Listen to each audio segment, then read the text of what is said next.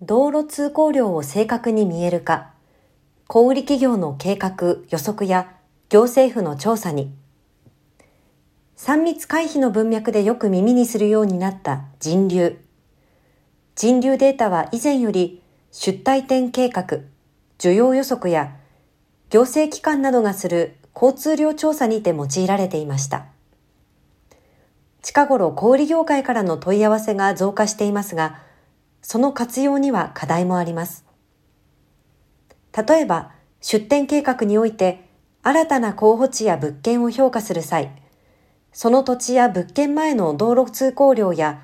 往来者の属性が需要予測に必要ですが、人流データは地域エリアのメッシュ単位が主流であり、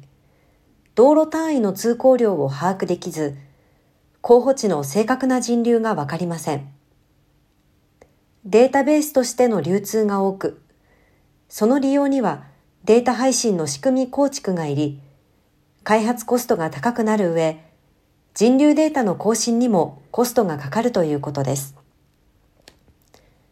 ジオテクノロジーズは3日、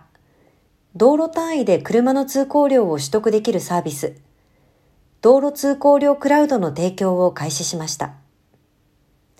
日本全国の精密な道路データベースを独自整備している同社が、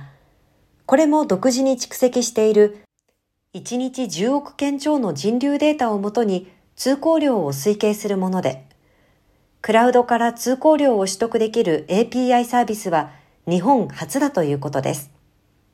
新サービスは低コストで顧客システムとアプリケーションでの人流活用を実現します。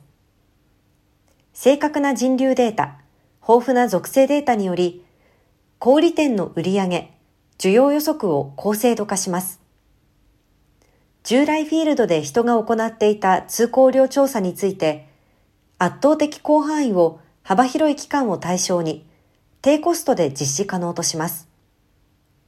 今回の道路通行量クラウドは、法人向け地図クラウドサービス、マップファン API の新機能として提供されます。道路単位で車の通行量、進行方向別の通行量を取得するので、ピンポイント精度で分析ができます。指定した期間、括弧1日、1ヶ月単位において、性別、年代別、時間別での集計が可能だということです。